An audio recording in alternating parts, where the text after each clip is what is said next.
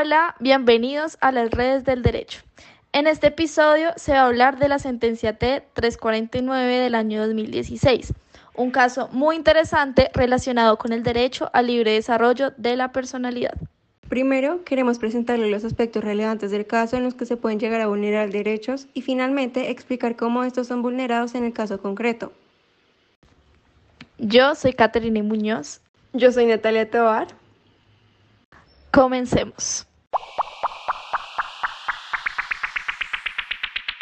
Nati, resulta que en la institución educativa Antonio Martínez Delgado, eh, con sede central en Ato Corozal, en Casanare, le llamó la atención e hizo anotaciones en el libro de observaciones a la estudiante Erika Lisset Arteaga Lemus, quien decidió tinturarse el cabello al estilo californiano, un estilo que todos conocemos. Esto considerando que desconocía las prohibiciones sobre vestimenta y accesorios establecidos en el manual de convivencia de la institución. E imagínate que además de esto, su mamá expresa que la directora del curso le ha dicho a su hija que tiene que quitarse el tinte, que eso no se le ve bien.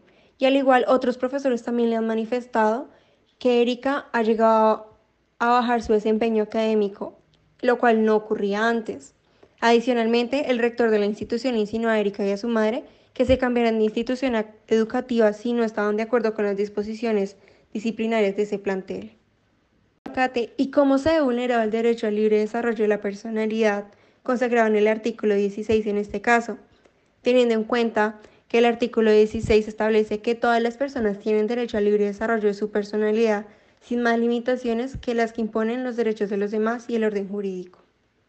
Sí, Nati, esto se ve vulnerado primero al ver que en el manual de convivencia de la institución educativa hay disposiciones tan restrictivas con respecto a la estética y apariencia que deben mantener los estudiantes. Se ve una clara vulneración a este derecho, incluyendo también los derechos a la identidad e intimidad. Esto debido a que dichos patrones, como el que siguió Erika al hacerse unas mechas californianas, son formas de expresar y exteriorizar aspectos definitorios de su personalidad. Kate, adicionalmente, considero que con estas disposiciones la institución también transmite un prototipo supuestamente adecuado del aspecto físico de una persona y que incluso se interpone en ese desarrollo autónomo en sus alumnos, teniendo en cuenta que primero el manual de convivencia no hace parte del ordenamiento jurídico y que además no se ve un conflicto con los derechos de los demás.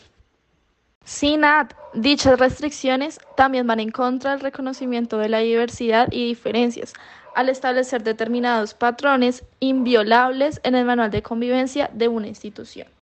Básicamente se podría decir que al incluir este tipo de normas en el manual de convivencia, las instituciones están violando los derechos fundamentales de sus estudiantes. Pues Kate, no sé si tú te sientas identificada específicamente con este caso. Por ejemplo, en mi colegio a mí me llamaron la atención por tinturarme el pelo e incluso me llegaron a hacer una anotación en el libro de observaciones por tener las uñas de colores. Sí, digamos, a mí me encantan las manillas y en el colegio no me dejaban usarlas tampoco y yo llegaba a la casa y de una era ponérmelas. Y es que yo digo que estos son elementos determinantes de mi personalidad. No hay día que yo no salga sin mis manillas y nadie me debería decir dónde ni cuándo usarlas. Sí, exactamente como se dijo, prohibir tinturarse el pelo, hacerse piercings, pintarse las uñas de determinados colores o el uso excesivo de accesorios es un limitante para que los niños y adolescentes puedan descubrir su identidad y que por lo tanto no puedan desarrollar su personalidad libremente. Y con esto ya concluimos. Hasta aquí el episodio del día de hoy. Esperamos encontrarnos en una pronta ocasión.